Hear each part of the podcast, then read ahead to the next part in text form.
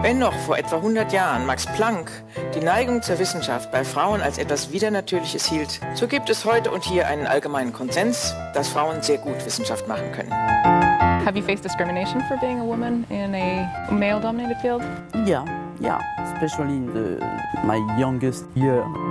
The biochemist had been speaking at the World Conference of Science Journalists in Seoul when he reportedly remarked Three things happen when they are in the lab you fall in love with them, they fall in love with you, and when you criticize them, they cry.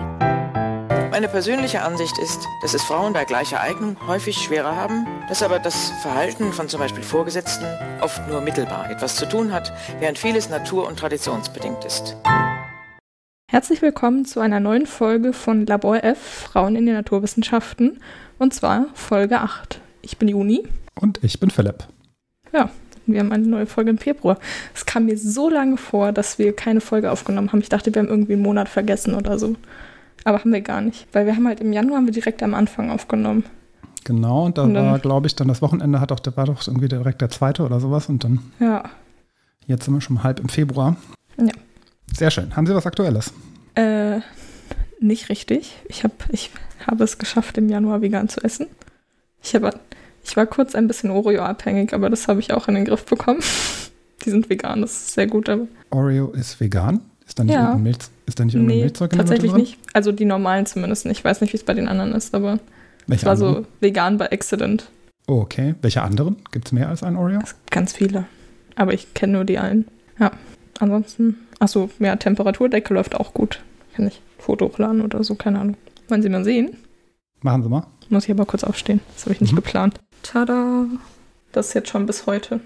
Ähm, Ganz, also für jede, für jede Durchschnittstemperatur gibt es eine Farbe und dann immer so für verschiedene Bereiche quasi. das heißt oben, also Oben vielleicht ist das ganz kurz, zur, ganz kurz um zur Erläuterung. Ähm, Sie halten gerade einen Schal in die Kamera. Aktuell Ja, ist es noch ein Schal. Aktuell ist es ein Schal. Mhm. Ein sehr langer Schal. Und oben ist eine Reihe oder mehrere Reihen, die sind relativ, nennen wir es mal, für mich sieht es hellrosa aus. Es ist lila. Für mich sieht es hellrosa aus. Und darunter eine Reihe, die sieht für mich hellgrün aus. Es ist weiß. Okay, ja, das ist, ich glaube, das ist, das ist tatsächlich, so wie Sie es gerade in die Kamera halten, sieht es ein, tatsächlich von den Farbkombinationen aus, wie, ein bisschen wie dieses Kleid, was es vor ein paar Jahren mal als Oh ja, gab. dieses, äh, äh, Rot, äh, nee, weiß-gold, nee, Schwarz-Gold blau-gold. und Ja, ja, genau. keine Ahnung, was das war. Also so sah es in etwa für mich gerade aus. Ich konnte die Farben überhaupt nicht richtig Da gibt es auch so ein. Foto von so Schuhen und das ist ganz kritisch. Entweder irgendwie weiß und türkis oder grau und rosa. Und es Mhm. sieht aber einfach aus, als ob es mit ein bisschen wenig Licht aufgenommen wurde und dann könnte beides möglich sein. Ja, ich glaube, eben, eben kam bei Ihnen wenig Licht und nicht die allerbeste Kamera, Ja. Laptop-Kamera dazu. Und dann sieht das halt sehr merkwürdig aus.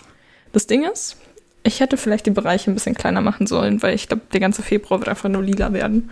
Hm, Für, für was steht denn das, was ich als lila identifiziert, als rosa? Also lila, lila, ist von 2 Grad bis 9 Grad Durchschnittstemperatur. Ah, okay. Wie viele verschiedene Farben? Äh, ich habe weiß, das ist alles kleiner als eins, weil ich wollte weiß noch inkooperieren, weil sonst habe ich das gar nicht, hätte ich es gar nicht benutzen können, weil wir nur einmal irgendwie Minustemperaturen im Durchschnitt hatten.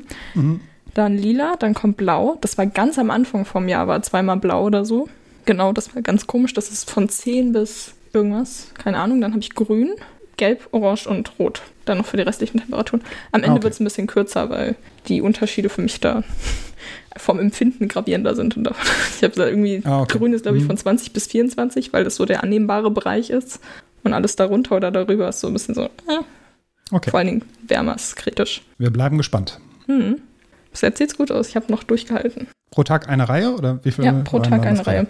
Ist manchmal ein bisschen blöd, weil es eigentlich voll Spaß macht, aber dann hat man die Reihe schon fertig gehäkelt und dann kann man gar nichts anderes mehr machen. Ja, vielleicht noch Socken dazu, einfach im gleichen Muster.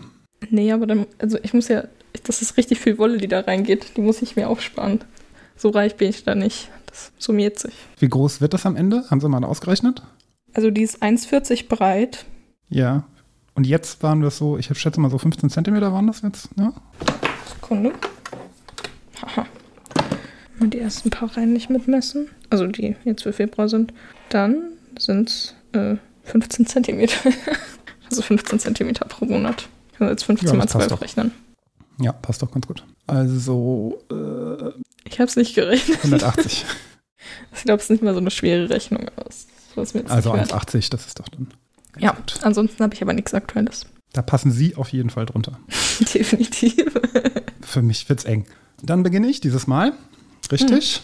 Sehr schön. Ich stelle heute vor die Wissenschaftlerin, unter anderem Wissenschaftlerin Mae Jameson. Ich hoffe, man spricht den Namen so aus. Ich finde es sehr gut, dass wir nicht die gleiche Person haben. Wir haben uns diesmal nämlich nicht Ja. abgesprochen, wen wir haben. genau. Ist Schon ein bisschen Angst. Ich auch, aber mir kam es auch eben erst eigentlich, sie danach zu fragen und das wäre dann sowieso zu spät gewesen. Also von daher, Ja. ähm, Sie kennen sie nicht. Hm, wahrscheinlich nicht. Es gab keinen Aha-Moment zumindest, konnte ich ihn nicht sehen. Mhm. Aber manch, meistens kenne ich Leute nicht von, vom Namen her, sondern von dem, was sie gemacht haben oder so. Aber Ja. wir werden sehen, wahrscheinlich kenne ich sie nicht. Mm, Doch, Sie könnten sie vielleicht von dem kennen, was sie gemacht hat. Die Hat sie auch den L'Oreal-Preis bekommen? Ich glaube nicht. Ich bin enttäuscht. Glaube nicht. Bin Ich schaue auch sicher. gar nicht. Steht das immer im Wikipedia-Artikel oder? Im Englischen steht es äh, meistens immer drin. Okay. Ähm, sie hat extrem viele Auszeichnungen bekommen. Deswegen, ich habe jetzt überhaupt nicht nach allen dann nochmal geguckt. Okay, also May Carol Jameson. Wenn ich das falsch aussprechen sollte, dann tut es mir leid. Ich hoffe, es wird so ausgesprochen. Am 17. Oktober 1956 in Decatur, Alabama, geboren, das heißt Amerikanerin, als jüngstes von drei Kindern. Die Mutter war Dorothy Jameson, Grundschullehrerin für Mathematik und Englisch. Der Vater war Hausmeister Charlie Jameson. Und relativ schnell sind, ist die Familie auch nach Chicago gezogen. Dort ist sie aufgewachsen. Hatte als Kind, sagen wir mal, oder als Kind und Jugendliche zwei Leidenschaften. Das war einmal, die sich auch so die gesamte Zeit noch äh, durchziehen werden. Das waren einmal Naturwissenschaften und das andere war Tanz. Also sie war extrem tanzbegeistert. Finde ich sehr Hat das, gut. auch schon, hat das auch schon seit der Kindheit gemacht und war dann später auch so ein bisschen in der, im College, in der Universität. Gab es dann so zwei Richtungen, wo sie hingehen sollte. Zum Glück hat sie sich für die Naturwissenschaften, na, zum Glück nicht, aber Entschuldigung. vielleicht für sie zum Glück hat sie sich ist, für die ich glaube, es ist besser, wenn man sich für die Naturwissenschaften entscheidet. Tanzen ist, je nachdem, was man macht, ist man mit 35 schon raus. Aber Ja, ob das dann besser ist, ist das mal eine ganz andere Frage. Aber also sie ist auf jeden Fall, dadurch hat sie einen gewissen Ruhm erlangt. Ob sie den auch sonst erlangt hätte, möchte ich mal bezweifeln. Also, ähm, insbesondere hat sie schon immer Astronomie interessiert, auch insbesondere Raumfahrt. Und beeinflusst wurde sie da, das hat sie in einem Interview später erzählt, insbesondere durch eine Figur aus der Serie Star Trek. Da gab's, gibt es in der ganz alten Serie, also das, was Sie wahrscheinlich nicht mehr so richtig präsent haben, aber auch in den neuen Filmen taucht die wieder auf. ich bin ehrlich, ich habe Star Trek gar nicht präsent. In, in, das, in, in den Bereich bin ich noch nicht vorgedrungen. Sie haben auch nicht die neuen Filme gesehen? Mhm. Hm, okay. Enttäuschter Blick. So, das war die letzte Folge Labor F. Es tut mir leid. Sie kennen auch ganz viele Sachen, die ich nicht kenne, die ich kenne. Umgekehrt. ist, also sie sind Ja. einfach doppelt so alt wie ich, das müssen Sie auch mal beachten. Ich gebe mein Bestes, ein guter Nerd zu sein, aber manchmal ist es schwierig. Ja, also ein guter Nerd kann man auf gar keinen Fall sein, wenn man nicht Star Trek gesehen hat. Ich habe Star Das- Wars schon mal gesehen, das ist. Das zählt nicht. Das ist eher Popkultur. Okay, was ist mit Zurück in die Zukunft? Mm, ja. Naja. Das ist Nein. auch Nerdkultur. Nee, Das, sind einfach, auch, das ist einfach, das ist, das ist mir einfach zu viel. Das sind so viele Serien und Filme und alles Mögliche. Star Trek ist was sehr Besonderes. Halten wir das mal fest. Gut. Ganz objektiv. Also, ähm, in der alten Serie, in den alten Filmen auch und in der neuen Serie gibt es eine Figur, die ähm, Lieutenant Nyota Uhura. Ähm, und diese Figur hat sie insbesondere beeindruckt, vielleicht auch die Schauspielerin, die sie damals gespielt hat. Das war nämlich Nichelle Nichols. Ich hoffe, man spricht den Namen so aus. Man kann sich vorher YouTube-Videos anschauen, wo der Name gesagt wird und dann. Ja, habe ich gesucht, habe ich aber nicht gefunden. Ich habe es immer nur gelesen gefunden. Ich habe auch kein Interview. Also ich habe im Ernst, ich habe nicht länger als fünf Minuten recherchiert. Gut. Dort habe ich es nicht gefunden, weil das, ähm, wie sie damals im Fernsehen die erste schwarze Frau war, die einigermaßen präsent war. Das gab es damals noch nicht so oft. Insbesondere nicht als Lieutenant, das heißt in einer führenden Position damals auf der Brücke der Enterprise. Vielleicht Fun Fact, so ein bisschen nebenbei. Ähm, wer sich, wer, wer wie sie nicht im Star Trek-Universum Es wird für immer zwischen uns stehen. versiert ist. Das war damals, also es war tatsächlich eine relativ fortschrittliche, wenn man das aus heutiger Perspektive so sagen kann, Serie. Also die Brücke war, was man heute so als divers bezeichnen würde, extrem besetzt. Also es gab zwar nicht so viele, ich glaube, es waren nur zwei Frauen auf der Brücke von zehn oder sowas, aber es war ein Russe dabei, es war ein Japaner dabei, oder zwei Russen waren es, glaube ich, sogar, ähm, und eine schwarze Frau, was extrem besonders war zu der Zeit. Und das war tatsächlich, also es ging lange, lange hatte ich, das hatte ich auch immer gehört, war das die Fernsehserie in den 60ern, wo es zum ersten Mal einen Kuss zwischen einer, zwischen einer schwarzen Frau und einem weißen Mann, nämlich Captain Kirk, gab. Das habe ich, glaube ich, sogar auch gehört. Genau. Tatsächlich muss man sagen, war es, also habe ich jetzt noch mal ein bisschen näher dazu nachgelesen. Es war wohl doch nicht der erste, aber es war der erste, der so ein bisschen berühmter geworden ist. Also es gab schon ein paar andere TV-Serien, wo das auch passiert ist. Und damals ähm, haben sie wohl auch die Serie, äh, die Folge in unterschiedlichen Varianten gedreht. Das heißt einmal mit und einmal ohne Kuss, damit sich das Studio quasi aussuchen konnte. Oder dass sie im Notfall zumindest die, die Szene auch ohne Kuss drin haben, weil dann hätte der Sender gesagt, was, um Gottes Willen, das geht ja gar nicht. Das haben die beiden aber torpediert. Also Michelle Nichols und William Shatner, der ähm, Schauspieler, hm. ähm, so dass die Szene nicht ohne Kuss gedreht werden konnte. Sie haben immer die Szene ohne Kuss quasi verhunzt irgendwie, so dass die Szene auf jeden Fall rein musste. Das finde ich gut. Das ist ein guter Funfact. Ja, haben sie gut hinbekommen. Schauen Sie mal, jetzt kann ich so tun, als ob ich mich mit Star Trek auskennen würde.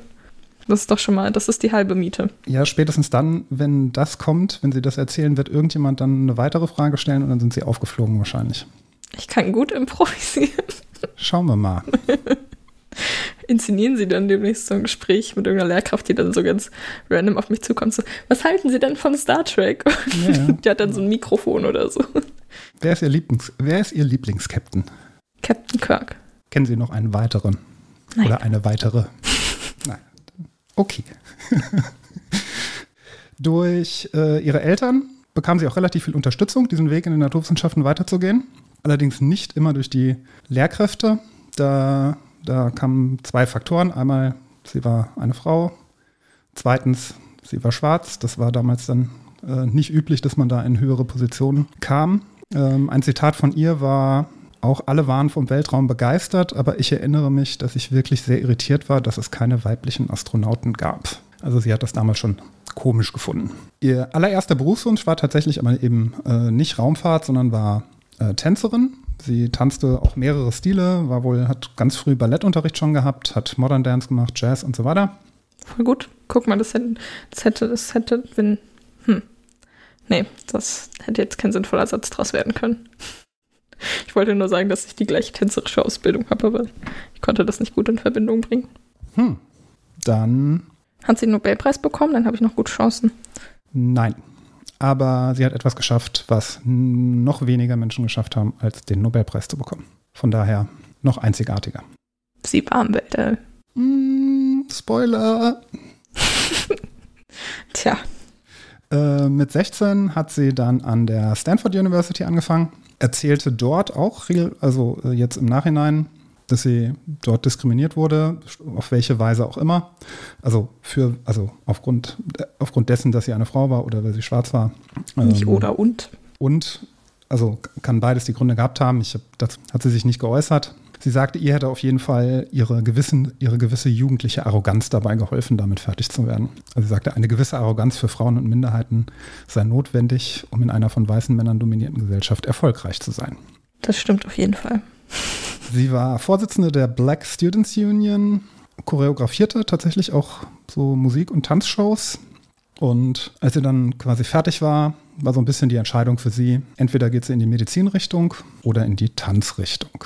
Das war 1977, da machte sie ihren Bachelor in Chemical Engineering und einen weiteren Bachelor in einen Bachelor of Arts in ähm, African and African American Studies.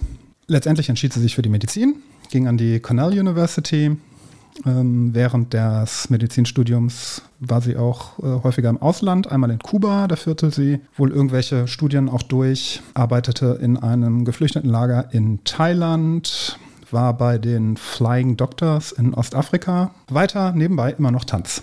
Vier Jahre später erwirbt sie ihren Doktor 1981, macht dann ihre Ausbildungszeit, also die praktische Ausbildungszeit als Ärztin an dem LA County äh, Hospital bzw. University of Southern California Medical Center und 1983 bis 85 meldet sie sich für die äh, Friedenskorps. Peace Corps äh, hieß es, das ist so eine ich habe es tatsächlich, ich muss das nochmal nachschauen, was das genau ist. Ich wusste es nicht mehr. Das ist so ein, quasi das so eine unabhängige Behörde in den USA. Die wurde in den 60er Jahren eingerichtet von Kennedy. Offiziell war die Aufgabe Beitrag zur Völkerverständigung. Da konnten sich Studenten, Studentinnen melden oder nach der Studienzeit oder Freiwillige konnten sich melden dafür, haben dann zwei Jahre so ein Stipendium mit Unterkunft und sowas bekommen und sind dann meist in Länder der, des globalen Südens, nenne ich mal, aber auch ganz viel Europa und also Osteuropa und sollten zur Völkerverständigung beitragen, haben meistens, was man so, was man so als humanitäre Hilfe bezeichnet,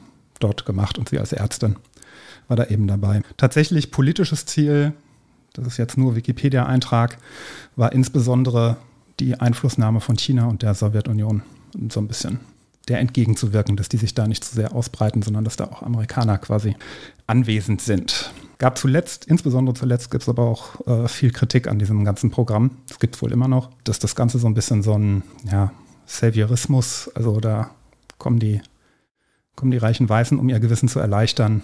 Mhm, ähm, ja. Also insbesondere von ehemaligen Teilnehmern, die dann auch kritisieren, ja, so viel wird da gar nicht gemacht. Das ist schon, also, naja. Damals gab es zumindest noch kein Instagram. Ja, das gibt es heute. Das ist wohl auch ein modernes Problem, dass dann viele so hm. das quasi als Instagram-Fotoobjekte die Menschen Haben wir sogar in Ethik offiziell drüber geredet. In der E-Phase oder so. Ja, ja. Also ich kenne es nur, ich habe tatsächlich, mir war es jetzt nur irgendwie aus, ähm, aus Filmen bekannt. Da gibt es manchmal, es gibt so Persifladen aus den, gerade bei so 80er-Jahre-Filmen, wo das wohl sehr populär war, sich diesen Friedenskorps anzuschließen, wo das dann halt meistens so irgendwelche super, super Idioten sind, die dann, also diese typischen Love and Peace also die werden meistens so ein bisschen auf die Schippe genommen, wer sich dafür engagiert. Bei Dirty Dancing, die, wie heißt sie nochmal? Ich habe Dirty, Dirty Dancing zwar gesehen, sogar zweimal, aber ich kann den Namen trotzdem nicht. Francis heißt sie, oder? Bin mir gerade nicht sicher. Ich glaube, die will sich ja, also so, reiche Oberschichtsfrau, die sich dann für die Friedenskorps melden möchte. Genau, ähm, da war sie in Liberia und Sierra Leone medizinische Offizierin, hat sich aber dort hauptsächlich um die medizinische Versorgung der Freiwilligen dort gekümmert, also nicht um der tatsächlichen Bevölkerung da. Forschte aber auch über Hepatitis B, Tollwut, Bilatiose. Das heißt, sie war da, um den Leuten zu helfen, die gearbeitet haben da. Genau, sie war quasi die Ärztin für die Freiwilligen dort, wenn die medizinische Unterstützung benötigen. Und hat wohl viel Logistik einfach gemacht. Also hat okay. Das ist das, was ich dazu gefunden habe. Genau, war auch ähm, beteiligt, hat irgendwie mit der Disease Control an der Erforschung von Impfstoffen dort auch geforscht. Ja. Und immer, wenn man hört, dass europäische oder amerikanische, West, nennen wir es mal westliche Vereinigungen irgendwelche Impfstoffforschung in Afrika machen, darf man auch mal kurz hellhörig werden. Hm. Als sie wieder zurück war, wohnte sie erst in Kalifornien, arbeitete dann kurz auch als Ärztin und belegte nebenbei Kurse in Ingenieurwissenschaften und bewarb sich 1985 für das äh, Astronautenanwärterin-Programm der NASA. Tragischerweise gab es dann die sogenannte Challenger-Katastrophe. Haben Sie vielleicht schon mal davon gehört? Mhm. Space Shuttle, was beim Start 1986 ah, war das, glaube ich. Nee, das war was anderes. Ist auf jeden Fall beim Start explodiert, äh, die Challenger. Da stand tatsächlich das gesamte Raumfahrtprogramm, stand mal so kurz vor, vorm Stopp wurde aber wieder aufgenommen. Wann war das? 86. Hm, okay. Ähm, bewarb sich dann 1987 nochmal und kam tatsächlich auch in das Programm rein, also die Astronaut Group 12, als eine von 15 Personen von über 2000 Bewerberinnen. Das ist sehr gut. Wie viele Frauen waren dabei? Stand da nicht. Nicht gefunden. Zumindest mal eine. Mindestens eine, ja, sie. Am Anfang war sie am Kennedy Space Center für die Vorbereitung der ähm, Raketenstarts mitverantwortlich, entwickelte auch ähm, Software am Shuttle Avionic Integration Laboratory und wurde tatsächlich damals auch, weil sie die einzige schwarze Frau dort war, auch häufiger mal im Fernsehen porträtiert, unter anderem 1989 in der CBS-Show Best Catches also der beste Fang, als eine der besten Singles des Landes. Yay. 1989 wurde sie dann tatsächlich auch für eine Mission ausgewählt, STS-47. Und vom 12. bis 20. September 1992 war sie erste Wissenschaftsmissionsspezialistin auf der Raumfähre, also dem Space Shuttle Endeavour, und war damit tatsächlich die erste schwarze Frau, die jemals im Weltall war. Die erste Frau, kann man vielleicht dazu sagen, war 1963. Die wir sicherlich auch nochmal vorstellen, war keine Amerikanerin. Hm, aus der Sowjetunion, oder? Genau. Die erste Amerikanerin war 1983, also mal locker 20 Jahre später. Wissen Sie, was das Problem ist? Welches? Hm, In der Serie For All Mankind, die sehr gut ist, Ja. geht es um so eine alternative Realität. Was passiert wäre, wenn die Amerikaner das Race to Space nicht gewonnen hätten. Mhm. Und ab einem gewissen Punkt stimmt es halt einfach nicht mehr. Aber es ist trotzdem in meinem Kopf. Wie ab einem gewissen Also- Zeitpunkt stimmt es halt nicht mehr? War das, jetzt, war das jetzt noch der Teil, der gestimmt hat oder der, der nicht gestimmt hat? Ich weiß Es nicht mehr, wo stimmt es hingehört. gar nichts. Das fängt an. Die Serie beginnt damit, dass die Russen zum ersten auf dem Mond landen. Ich weiß, aber äh, gab es nicht vor noch so ein bisschen was? Also die ersten fünf Minuten in Weil- der aber ersten Folge, erste Staffel, gehen darum, dass die, Ameri dass die Russen auf dem Mond landen. Aber dann ist es ja so, dass zum Beispiel danach gesagt wird, okay, die Sowjets haben jetzt eine Frau in, in den Weltall geschickt, aber es ist ja schon vor, vorher passiert. Also in der realen Welt. Ich weiß nicht, was Sie meinen. Naja, die Mondlandung war ja nach 63. Ähm, ja, das war aber die erste Frau auf dem Mond. Genau. Und bei den Sowjets, also in der Serie wurde gesagt, dass die Sowjets danach die erste Frau geschickt haben. Oder ich habe es mir auch falsch gemerkt, das kann auch gut sein. Ach so, so meinen Sie. Dass die Amerikaner. Das ist jetzt sehr verwirrend. Ist auch egal. Manchmal bin ich mir einfach nur nicht sicher, ob die Sachen, die ich weiß, richtig sind oder nicht. Unabhängig davon, ob sie in der Serie passiert sind oder nicht. Also, wir geben mal die Filmempfehlung, äh, die Serienempfehlung. Gibt es Ja. leider nur auf Apple Plus. Ja, aber das kann man sich mal gönnen. Gibt es da nicht irgendwie so einen Gratis-Monat oder so? Ja, genau. Also vielleicht als kleine Serienempfehlung For All Mankind. Eine sehr gute Serie. Hm. So. Ich habe noch eine Serienempfehlung, weil jetzt gerade die neue Staffel rausgekommen ist und mein ganzer Tagesplan morgen dran hängen bleiben wird. Aber Brooklyn 99 ist jetzt die siebte Staffel auf Netflix. Die Empfehlung kennen, also sie kennt es wahrscheinlich gar nicht oder sie werden es nicht Mhm. approven, aber es ist lustig. ist eine Comedy-Serie. Nein, Aber es ist trotzdem lustig. es ist eine ernsthafte Polizeiserie. Natürlich ist es eine Comedy-Serie. Ich, ich habe es wirklich, ich habe noch nie davon gehört. Aber ich bin ja auch niemand, der so viele Serien guckt. Von daher. Schauen Sie, das ist die letzte Folge von Labor F. Herr Watermann kennt Brooklyn 99. Ja. Okay. Und es gab noch irgendeine, weswegen man noch Apple Plus schauen könnte. Und dann Foundation. gleichzeitig. Ah, The Founda genau, Foundation. Das habe ich aber noch nicht gesehen. Auch. Und Ted gut. Lasso, aber das ist das die erste Staffel besser als die zweite. Ist aber auch Comedy. Ist wahrscheinlich von Ihnen auch nicht approved. Nee. Kann ich nicht empfehlen. Lachen ist verboten. Mm, nicht generell, aber so. Nein, aber nur, nur gebildetes Lachen. So ein leichtes Lächeln hinter der vorgehaltenen Hand. Okay. Ähm, zu Wir Ihrem müssen Flug. irgendwann müssen wir noch mal so einen Film-Podcast machen oder so. Eine äh, spezielle Folge. Wir reden Ja. über. Ja, wir machen eine spezielle Filmfolge mit guten Wissenschaftsfilmen. Äh, wie wissen, werden Wissenschaftlerinnen in Filmen Ja, dargestellt? das ist wirklich eine gute Idee. Das schreibe ich mir auf. Sie können schon mal weiter Da erzählen. gibt es da gibt's eine, tatsächlich, da gibt es eine Spezialistin, die hat dazu, glaube ich, sogar, Haben Sie mir da nicht schon mal was auch zugeschickt oder so? kann sein, genau. Die ist, glaube ich, eine Österreicherin. Okay, ähm, der Raumflug, den sie da gemacht hat. Acht Tage, 12. bis 20. September. Wie viele Tampons wurden mitgegeben? Ähm, f- 500? Nee, das war bei Sally Ride. Ich weiß es nicht. Außerdem Wahrscheinlich waren es dann nur 100. wahrscheinlich dürfte sie es sich selber aussuchen. Vielleicht kurz, Sally Ride war die erste Amerikanerin Mhm. Im Gibt's ein gutes Lied zu, aber das haben wir schon mal verlinkt in irgendeiner Folge. Ähm, in der Zeit, acht Tage, 127 Weltraum, äh, Weltraum, Erdumrundung. Mm, Es gab zwei Schichten auf dieser äh, Mission. Das heißt, dieses Space Shuttle war quasi aufgeteilt. Sie hatte die, in diesem Space Shuttle waren sie dann da oben. Sie hatte die blaue Schicht und äh, immer wenn sie ihre Schicht anfing, startete sie die Kommunikation mit Houston mit den Worten Hailing Frequencies Open.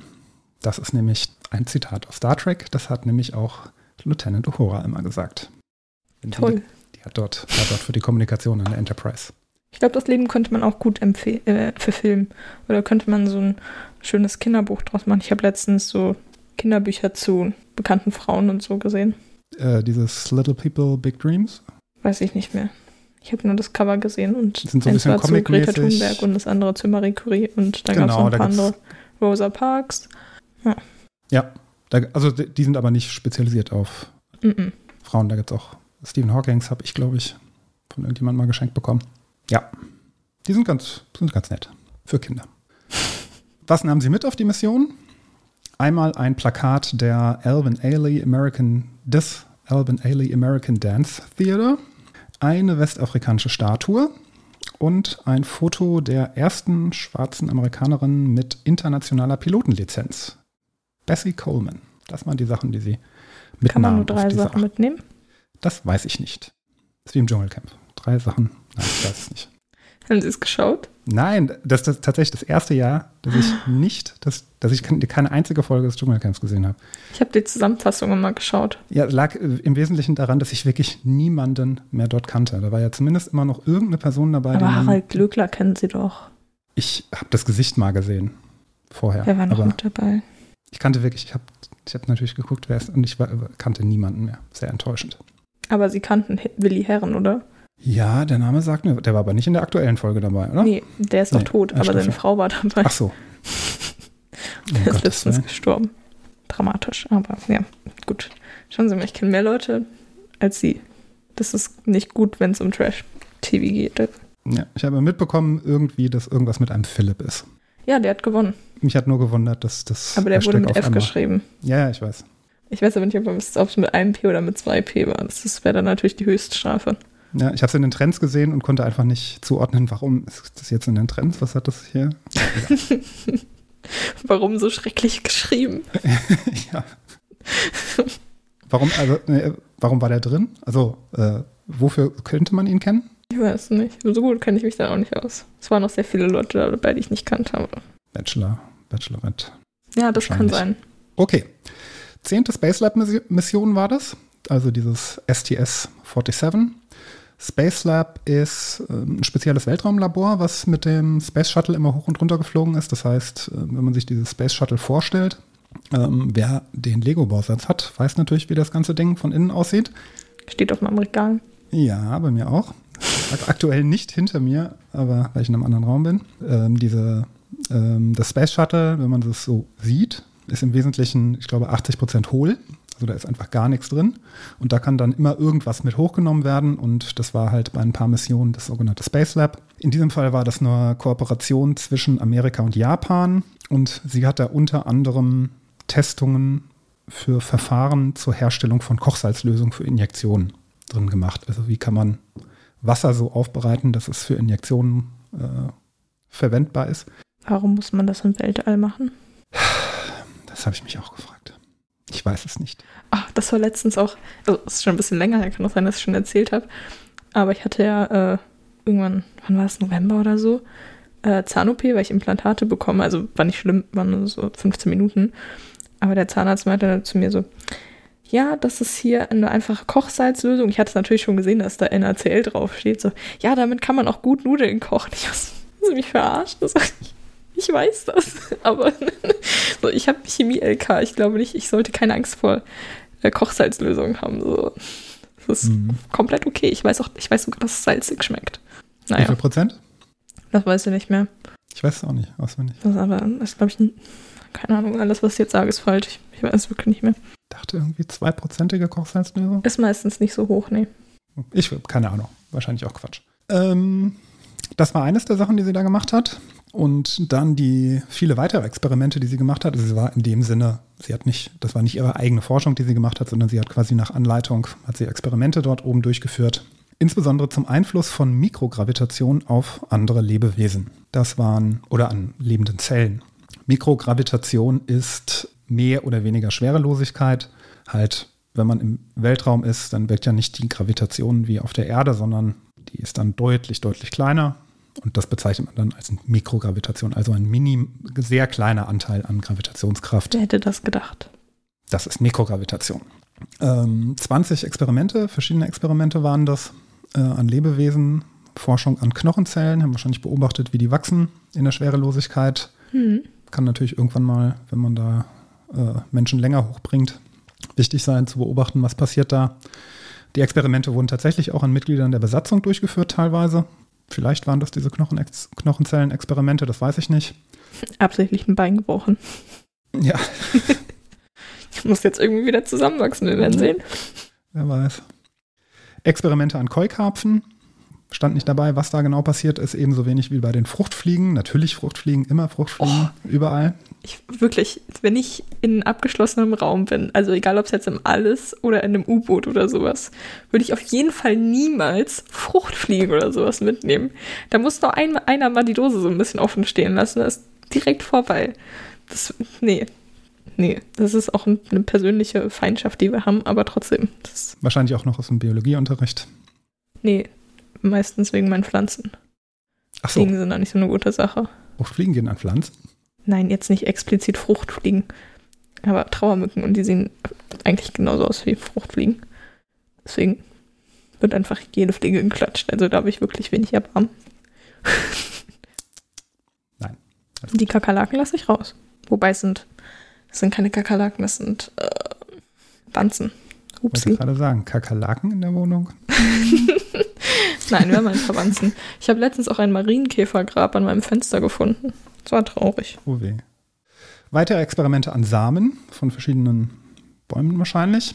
Zu zwei Versuchen habe ich ein bisschen mehr gefunden. Das waren einmal Experimente an Fröschen. Was haben sie gemacht? Einmal ähm, haben, hat sie weibliche Frösche zum Eisprung angeregt. Die wurden dann von ihr künstlich befruchtet und sie hat dann quasi die Kaulquappen beobachtet, wie sie sich in der Schwerelosigkeit dann bewegen. Aber das macht verhalten. man auch nur, weil man es kann, oder? Also, was ist der Nutzen davon? Weiß ich nicht. Wenn man irgendwann mal im Weltraum vielleicht auch so Tiere halten will, wer weiß, wofür man. Ja, wenn dann Jeff Bezos umzieht und seinen Hund mitnehmen will und dann schauen will, ob er damit noch eine kleine Zucht, Zucht drauf machen kann, falls Aliens vorbeikommen und vielleicht auch einen Hund haben wollen, oder wie? Wenn der da oben Froschschenkel essen möchte, dann muss er ja sich eventuell die Frösche da oben züchten.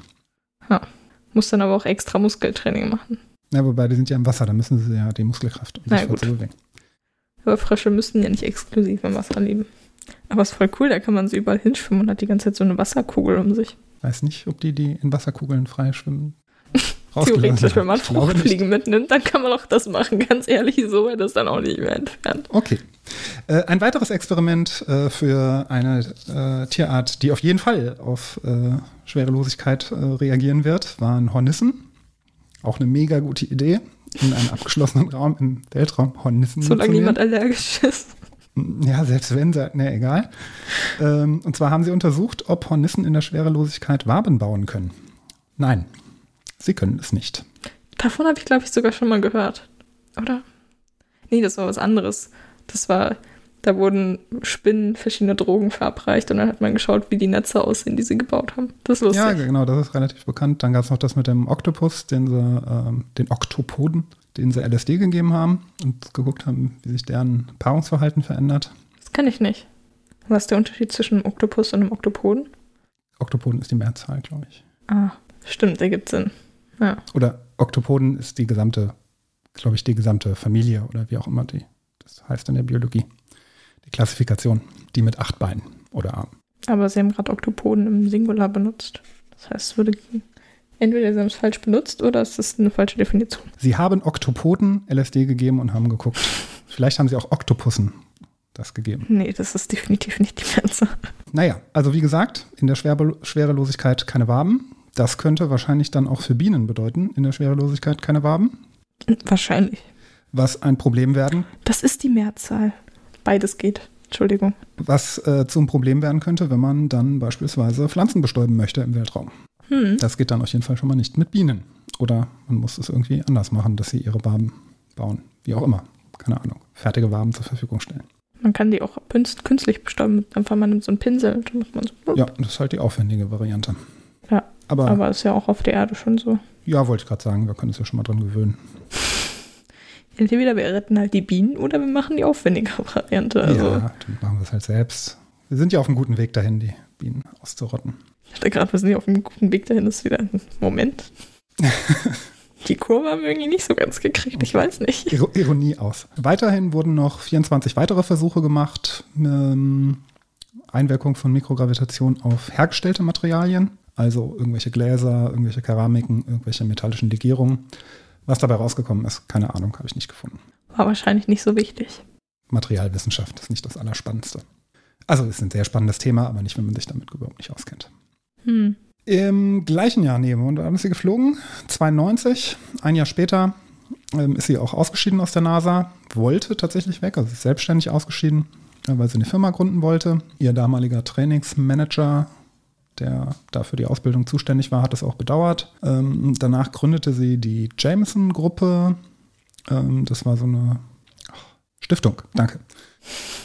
Zu einer Gerne. Stiftung gehörende hören das Unternehmen, was so- soziokulturelle Auswirkungen von Technologie und Design untersuchen sollte, entwickelten unter anderem ein, ein Satellitenkommunikationssystem Alpha, ähm, wohl relativ einfach zu realisieren war, ähm, insbesondere dann für beispielsweise Ärzte in Afrika, damit die einfacher kommunizieren konnten. Äh, Smartphone war 1993 noch eine relativ teure Angelegenheit und nicht, de- definitiv nicht überall verfügbar.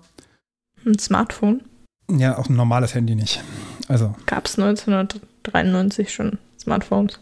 Smartphones gab es nicht. Also das ist nicht das, was wir heute ein Smartphone nennen. Ne? Also Handys gab es 1993 schon. Also die waren so groß wie ein Backstein, aber die gab es. Hm.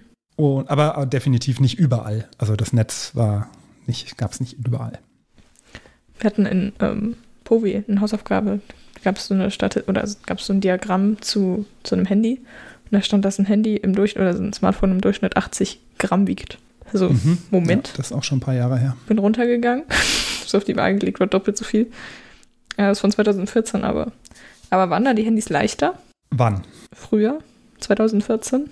2014 glaube ich nicht. Also der, tatsächlich die, das, was man so als Smart, die, die Handyentwicklung ist äh, kurios. Die haben angefangen mit riesigen Backsteinen, sind dann bis Ende der 2000er, Anfang der 2000er immer, immer kleiner geworden. Hm. Dann kam das iPhone und die ganzen Smartphones und von da an sind sie wieder größer geworden. Ja, was total blöd ist. Was sehr unpraktisch ist. Ja. Und sie haben noch die großen Hosentaschen, ja. Also, Aber ich habe ein sehr kleines Smartphone. Also von daher. ja, ich auch. Zum Glück. Aber ich habe auch keine. Doch, wobei. Ich kann es sogar quer reinlegen in meine Hosentaschen. Warum auch immer man das tun sollte. Ich tue es nicht, aber es passiert Es würde manchmal. gehen. Es würde gehen. Okay, 1995 bis 2002 war sie dann Professorin für Umweltstudien am Dartmouth College in Hanover, äh, New Hampshire.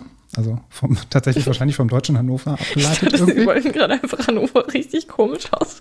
Also, hä? Wissen Sie? Also, Ein Ort in USA im Bundesstaat New Hampshire und leitete dort das Jameson Institute for Advanced Technology in, in Developing Countries. Veranstaltete mit ihrer Stiftung auch, das war noch eine andere Stiftung, das war nämlich die Dorothy Jameson Stiftung, nach ihrer Mutter benannt.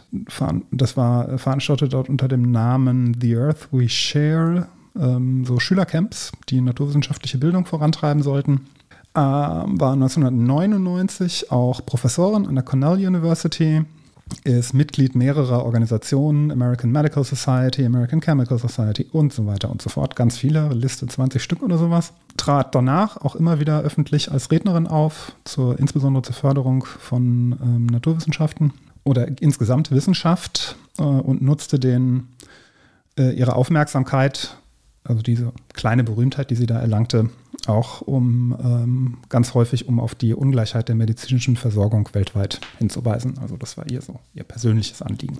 1993, sie war ja selbst großer Star Trek-Fan, hatte sie dann einen Gastauftritt in der Serie. yay. Und zwar bei der neuen Serie Next Generation als Lieutenant Palmer. Wer das gucken möchte, die Folge heißt Second Chances. Und damit war sie auch die erste richtige Astronautin, die in der Serie äh, mitgespielt hat. Danach kamen wohl noch ein paar andere, auch Männer. Das habe ich sogar auch mitbekommen irgendwo. Also nicht zu der Zeit, logischerweise. Aber irgendwann nachher mal. Aber gut. Noch ein Star Trek Fact. Jetzt, Fact. jetzt habe ich schon zwei. So, schon, jetzt kann ich schon eine halbe Unterhaltung führen. Noch so ein paar Kurioses aus ihrem Leben oder Interessantes. 2007 nahm sie an einer Modenschau auf der New York Fashion Week teil. Warum nicht? Äh, 2008 war sie Hauptrednerin zum 100. Jahrestag von Alpha Kappa Alpha. Das ist eine Studierendenverbindung für schwarze Frauen. Es ist nicht Alpha Kappa Beta. Was war das andere, was wir hatten? War das mit Beta irgendwas? Also auf jeden Beta, Fall. Gamma, irgendwas. Ja, Phi nee. irgendwas. ja, das war aber irgendein? Abschluss, glaube ich. Das war keine. Sch- Einfach alle griechischen Buchstaben aufzählen. 2011 hat sie in einem Fernsehfilm noch mitgespielt, auch ein Science-Fiction-Film, Schwerelos heißt die, und ganz viele andere Auftritte noch in entweder Serien oder Dokumentationen oder so kleinere Fernsehfilme. Seit 2012 hat sie die Leitung des, oder beziehungsweise ihre Stiftung hat die Leitung des 100-Year Starship Project. Projects der DARPA. Das ist eine Forschungseinrichtung für das amerikanische Militär. Und das ist ein Grundlagenforschungsprojekt, um interstellare Raumflüge irgendwann zu ermöglichen. Also ein Raumschiff, was irgendwann mal 100 Jahre fliegen kann, vielleicht. Also quasi selbstversorgend dann wahrscheinlich. Sie hat ganz viele Bücher geschrieben, meist Kinderbücher und hat ganz viele Ehrendoktoren bekommen, 20 Stück oder sowas von mehreren Universitäten, unter anderem Princeton. Ähm, es wurden ganz viele Schulen nach ihr benannt. 1993 in die National Women's Hall of Fame aufgenommen. 2019 gab es ein Google Doodle. Ne- 1993 wurde sie Ja. aufgenommen. Genau, schon ein Jahr nach ihrem Raumflug. Meine Wissenschaftlerin auch. Ah, cool. Mal gucken, wer das ist. Genau, gab es ein Google Doodle. 2021 wurde ein Asteroid nach ihr benannt. 97512 Jameson. Und 2017, jetzt muss ich es in die Kamera halten, Ah. Sie es erkennen können. Ich habe sie nämlich gerade sozusagen vor mir stehen in einer Miniaturvariante.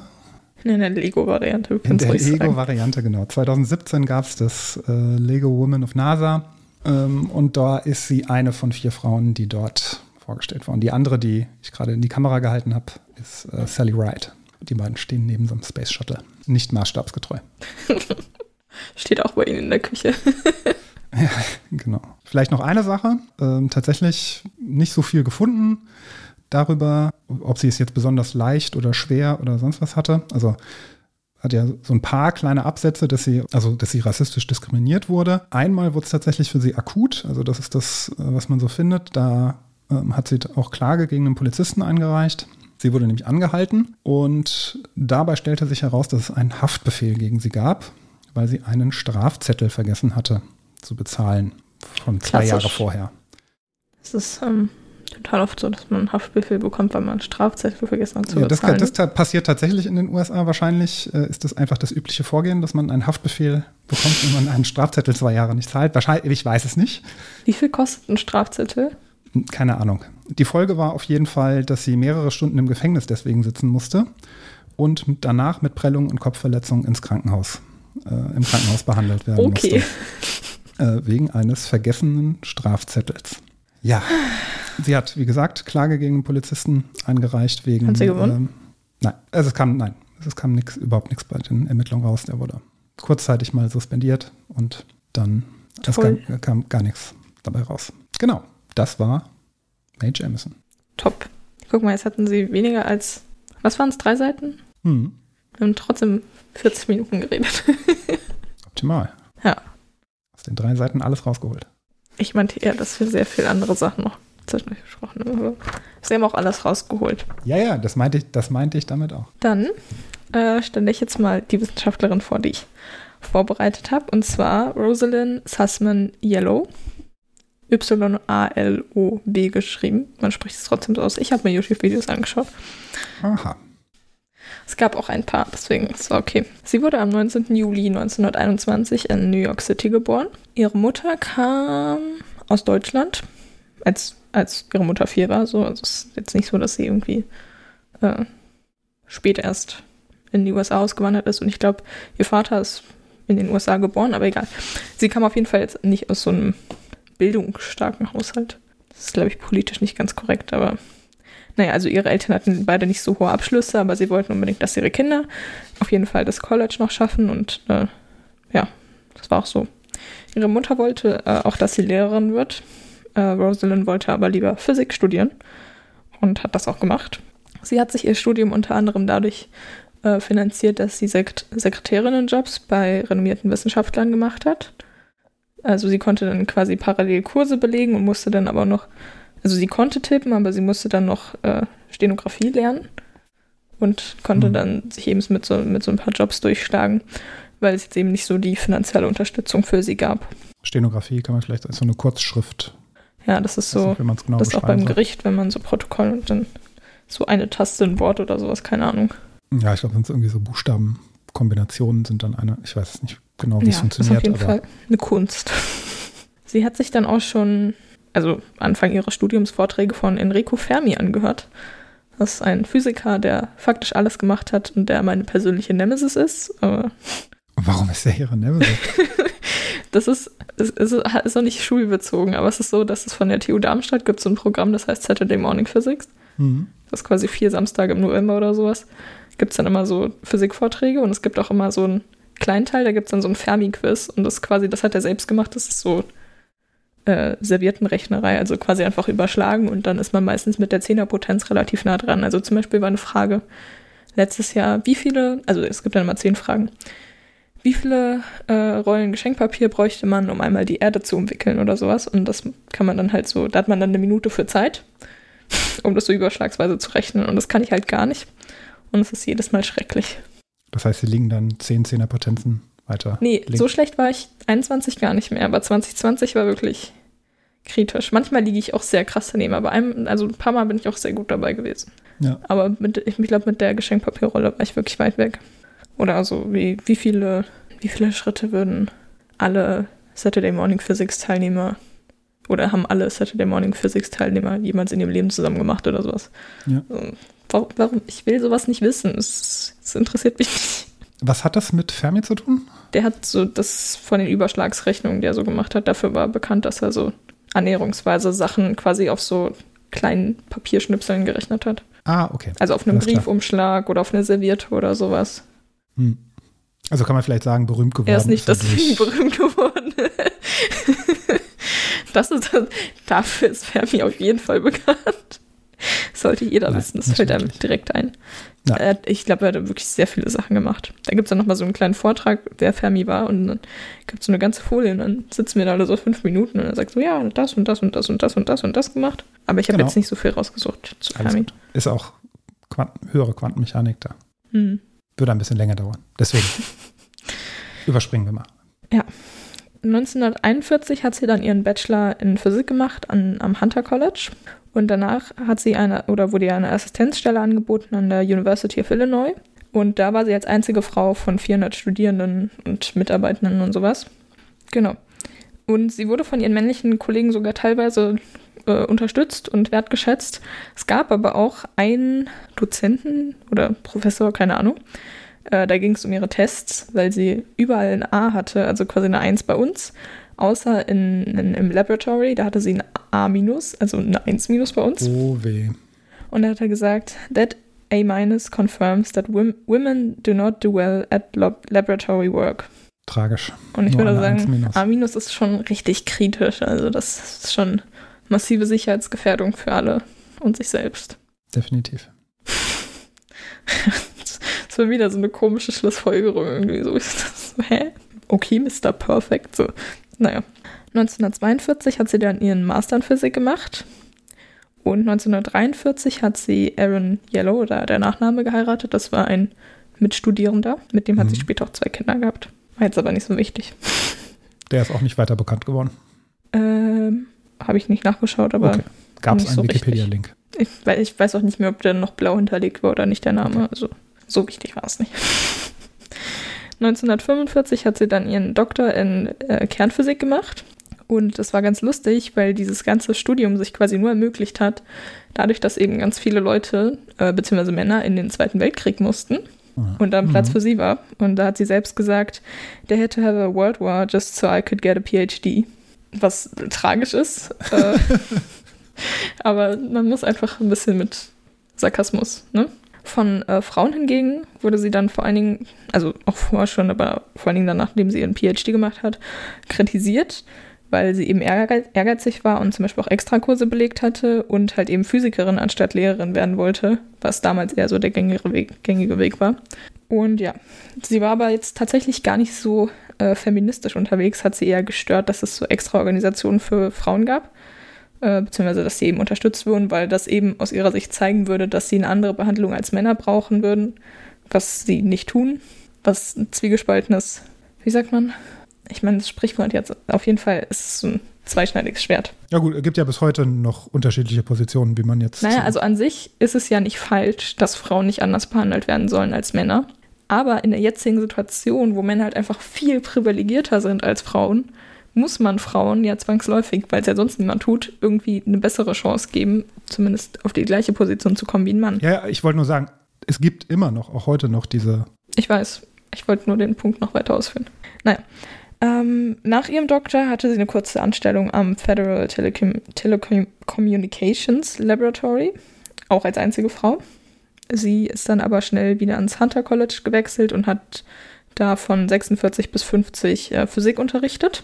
Unter anderem hat sie auch Mildred Dresselhaus, ich glaube, den Nachnamen spricht man nicht so deutsch aus, aber ja, unterrichtet, die äh, später Queen of Carbon Science genannt wurde. Ich habe mehr zu habe ich, hab ich nicht rausgesucht, aber ich fand es lustig. Vielleicht stellen wir sie noch mal anders vor. Vielleicht hat die irgendwas mit den Fullerenen oder so Graphenen oder sowas zu tun. Das kann sein, ja. Ja, vielleicht. Wer weiß. 1947 hat sie dann auch schon ähm, parallel am Bronx Veterans Hospital angefangen. Und 1950 hat sie dann komplett mit der Lehre aufgehört und dann eben da, also sie hat parallel schon angefangen, ein Labor zu radioaktiven Elementen bzw. Isotopen aufzubauen. Hm. Isotope sind Elemente mit anderen äh, Neutronenanzahlen. Wir haben, wir haben letztens noch drüber geredet, dass, also in der 10 macht man dann so Isotope und so, und haben sie gesagt, dass das Thema ist, wo alle aussteigen würden. Was ich nicht verstehe, weil man hat einfach nur so ein Neutron mehr oder weniger oder sowas. Ja, das Problem ist halt, dass in den vier Wochen vorher schon alle möglichen anderen neuen Teilchen auf einmal auftauchen und dann auf einmal noch die Neutronen dann da reinkommen und man dann. Okay. Das war, war auf jeden Fall eine sehr lustige Klausur. Naja. Da lernte sie auch äh, Solomon Aaron Burson kennen mit dem sie eine langjährige Zusammenarbeit und Freundschaft dann bis zu seinem Tod pflegte. Und zusammen haben sie eine äh, Methode zur Bestimmung von sehr kleinen Mengen von Hormonen, Enzymen, Arzneimitteln, Tumorantigenen und so weiter im Blut bzw. im Serum, Serum, Serum, entwickelt. Und zwar die, die der das Radioimmunoassay. Mhm. Kennen Sie das? Nein. Gut. Wird, glaube ich, auch mittlerweile, also dann, nachdem das entdeckt wurde oder quasi erarbeitet wurde, wurde es sehr viel benutzt, aber ich glaube mittlerweile nicht mehr so viel. Aber dazu komme ich gleich warum. Okay. Und zwar funktioniert das nicht so. Also man braucht dafür äh, Antikörper, spezifische Antikörper, die zu den Antigenen passen, die man bestimmen will. Antigene sind Proteine an der Oberfläche, meistens von irgendwelchen Viren oder so, da erkennen mhm. wir das.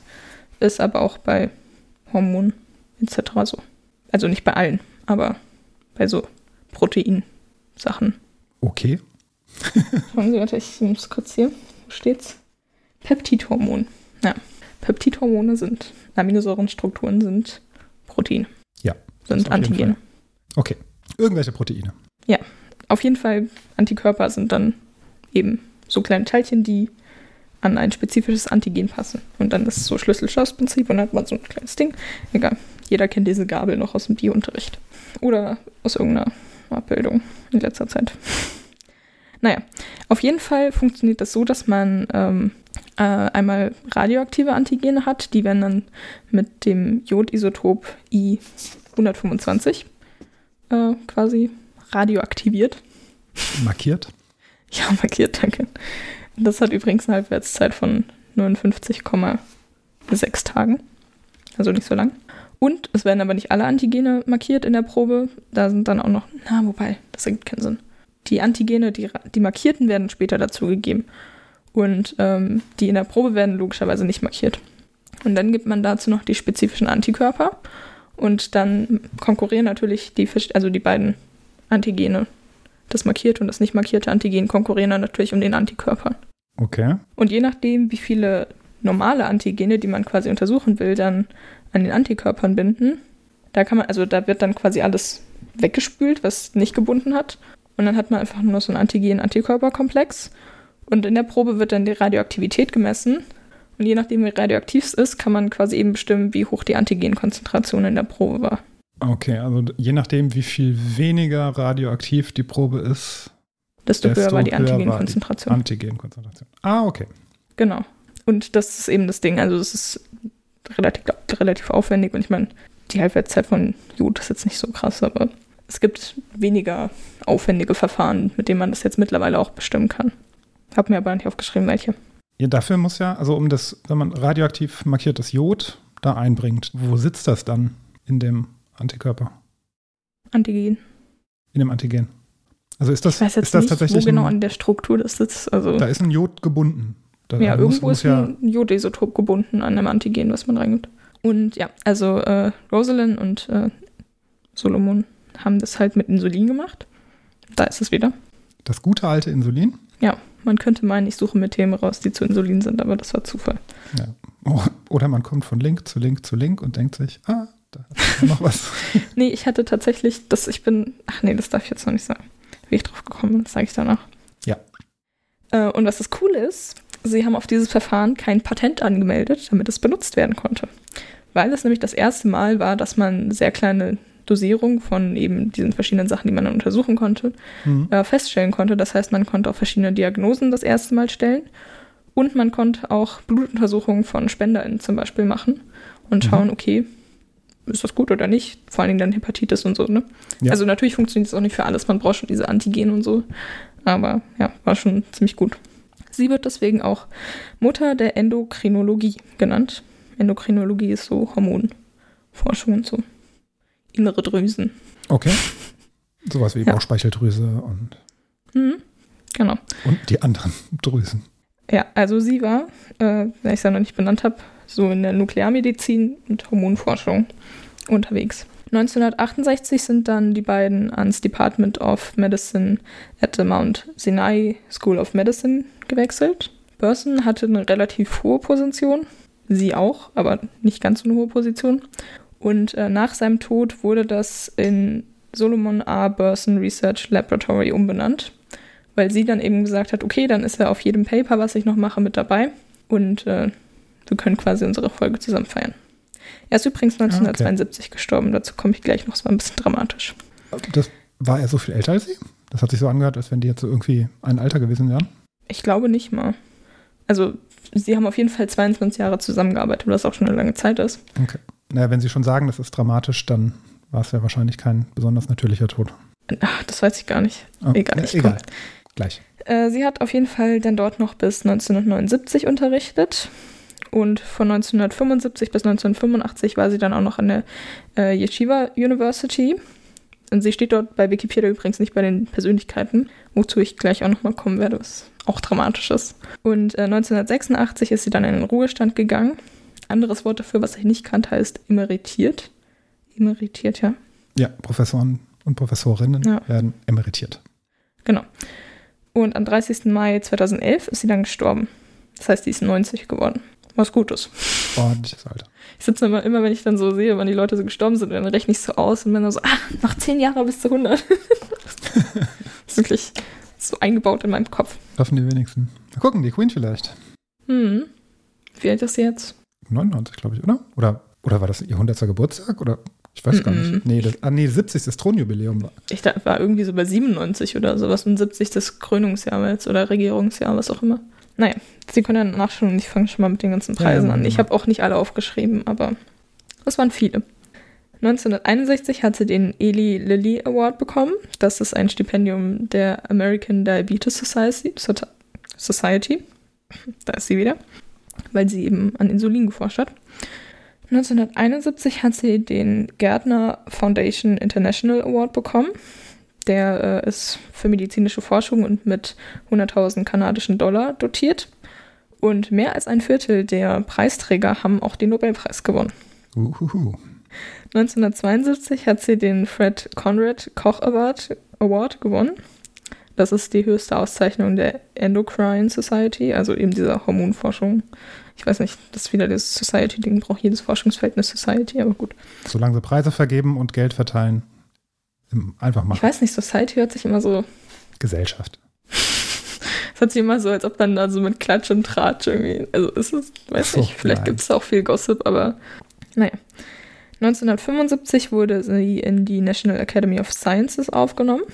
1977 hat sie den Golden Plate Award der American Academy of Achievement gewonnen und den Nobelpreis in Medizin und äh, oder Physiologie für die Entwicklung radioimmunologischer Methoden zur Bestimmung von Peptidhormonen. Damit war sie die zweite Frau nach Gertie Corey in, in dem äh, Bereich. Und das Tragische ist, dass eben ihr Partner, der dafür auch sicherlich den Nobelpreis noch bekommen hat, fünf Jahre vorgestorben ist. Ja. Und das Tragische ist auch, dass sie bei Wikipedia nicht bei Persönlichkeiten steht, weil sie den Nobelpreis bekommen hat. Und ein anderer Nobelpreisträger stand da, aber der war halt nur ein Mann. Und hat den 2000 bekommen, aber es standen noch Leute, die äh, vorher schon bekannt waren. Ob, obwohl sie den Nobelpreis bekommen hat, steht sie nicht auf der Liste der berühmten Persönlichkeiten der. Zumindest im deutschen Artikel nicht. Ich weiß nicht, wie es im Englischen ist, aber Ja, ja gut, das kann ja. das kann gut. Das habe ich jetzt nicht nachgeschaut. Ich habe mich dann einfach nur aufgeregt. 1978 wurde sie in die American Academy of Arts and Sciences aufgenommen. 1986 hat sie den A. Cressy Morrison Award in Natural Sciences gewonnen von der New York Academy of Sciences und der wird vergeben für superlative Paper. Mega. Hm, fand- ich lustig. Ich vergesse immer, was die Stufe vor Superlativ ist, also wie die genannt wird, aber gut. Gibt es zwischen Super und Superlativ noch eine weitere Stufe? Nein, Superlativ ist ja so am meisten oder so. Ja, ja. Und ich weiß, ich weiß auch nicht, wie die Grundform heißt. Ich kann keine Grammatik. Äh, und wir hatten das mal in Englisch irgendwann in der sechsten Klasse, logischerweise. Und unsere Lehrerin hat uns das so eingekloppt, aber ich weiß es trotzdem nicht mehr. Naja. Alles, was ich sage, ist jetzt falsch. 1988 hat sie die National Medal of Science gewonnen.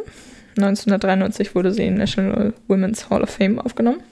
Und 2002 wurde ein Asteroid nach ihr benannt. Äh, 13915. Yellow. Ja. Sehr gut. Das war's. Sehr schön. Hm. Gestorben ist sie 2012, ne? 2011. 2011, ja. Nichts darüber gelesen damals. dass sie gestorben ist? Ja, aber das ja auch. Wenn Wissenschaftlerinnen sterben, nicht so häufig in der Presse. Nee, außer äh, Stephen Hawking stirbt irgendwann. Der ist schon tot. Der Genau. ist schon tot. Aber stimmt, der ist, äh, das ist gar nicht so lange her. Kann es sein? Mm, nö, drei, drei Jahre hätte ich jetzt. Ja, das ist schon in meiner Zeitrechnung nicht so lang.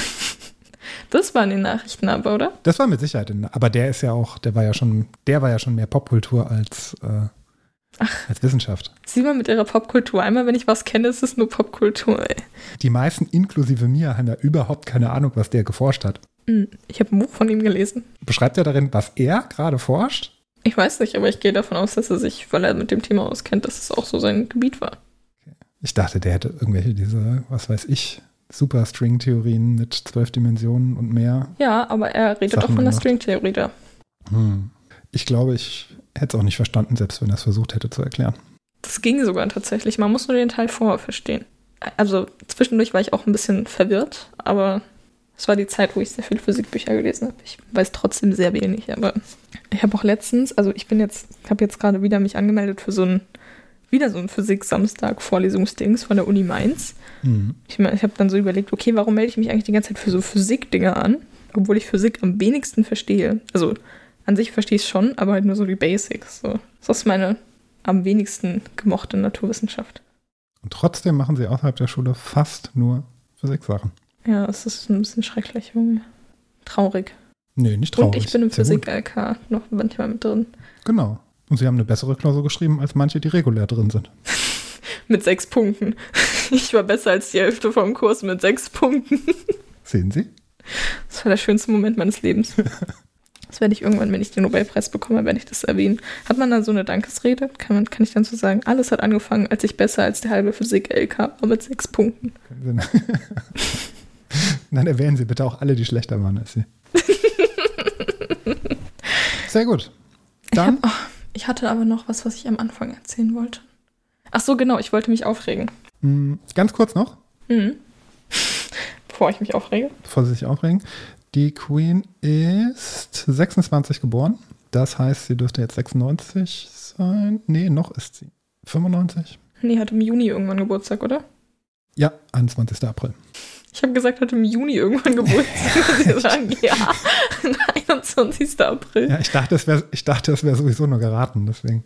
Nee, aber dann war im Juni die Krönung. Irgendwann. Ich glaube sogar 2. Juni tatsächlich. Schauen Sie mal nach, das ist ja tüchtig. Ist seit 1952 Königin. Sie hat doch jetzt 70-jähriges Kronjubiläum. Das war doch jetzt in Ach diesem nee, dann Moment, oder? es- das muss ja Februar Aber es ist dann nur fürs. sein. Dann ist es im Januar. Warum habe ich Juni im Kopf? Irgendwas war im Juni. 100 Pro. Naja, egal. Zweiter Weltkrieg, Heirat, Herrschaft. Queen ist auch eine problematische Figur. Ist das? 6. Februar übrigens. Nee, äh, da hat sie von dem Tod ihres Vaters erfahren. Thronbesteigung, nach der Thronbesteigung am 6. Februar 52. Ja, ja. Ja, genau, war jetzt ja auch. Ja. Was war? Naja. Tod von Lady Di, das war im Sommer irgendwann. Haben Sie den Film gesehen? Spencer Gut. man sie. Hm. Gut oder nicht gut? Nee. Habe ich mich auch schon drüber aufgeregt. Warum? Weil ich Kristen Stewart vielleicht nicht mag. Das ist ja kein Grund, dass der Film schlecht ist, oder? Naja, also. Wiederhole ich halt nochmal. Also das Ding ist, ich glaube, der Film ergibt nur noch Sinn für die Leute, die, so, die es so richtig mitbekommen haben. Weil zum Beispiel für mich hat Lady Di jetzt auch nicht mehr so den krassen Wert. Ne? Ich weiß nicht, wann die gestorben ist, aber ich habe es nicht mehr so richtig mitbekommen. So, ich habe es noch von einer Freundin mitbekommen, weil die aus England kommt und das so ein Ding von ihr war. So, aber es war trotzdem so, die nachfolgenden Generationen werden diesen, dieses Drama von diesem Film einfach nicht mehr verstehen, weil es schon relativ am Ende quasi ist. Alle sind schon so richtig am Fighten. Und es geht halt quasi drei Tage um Weihnachten rum, muss sie halt mit der Königsfamilie verbringen. Ach, das, der Film geht gar nicht um ihren Tod? Nee, Ah, okay. Einfach nur um. es sind einfach nur drei Tage um Weihnachten rum, an denen sie zweieinhalb Stunden leidet und mit hochgezogenen Schultern durch die Gegend läuft, weil Kristen Stewart sie spielt und äh, Und die hat immer hochgezogene Schultern. Ganz kurz, äh, Kristen Stewart ist Twilight. Ja, okay. die hat, also ich kenne auch nur, also ich kenne nicht so viele Filme von ihr, aber das ist so ein typischer Kristen Stewart-Move. Hochgezogene Und- Schultern. Also, ich weiß nicht. Ich verstehe auf der einen Seite, warum Leute den Film gut finden. Ich mag ihn nicht. Ah, er ist gut gemacht. Ja, die Bilder waren schön. Ja, die Bilder. Okay. Immerhin. Gut. Das andere, worüber ich mich aufregen wollte. Ich habe nämlich äh, im Januar so mal nach äh, Studiengängen und so geschaut. Mhm. Und was total nervig ist, ist, dass man zum Beispiel, also kommt auch auf die Uni an, aber Philosophie mit allem studieren kann, nur nicht mit Naturwissenschaft. Man kann Philosophie sogar mit Informatik zusammen studieren. Mhm. So als nebenfachmäßig. Und das finde ich blöd. Weil Philosophie ja eigentlich auch der Ursprung von Naturwissenschaften ist. Ja, von fast allen Wissenschaften wahrscheinlich. Ja.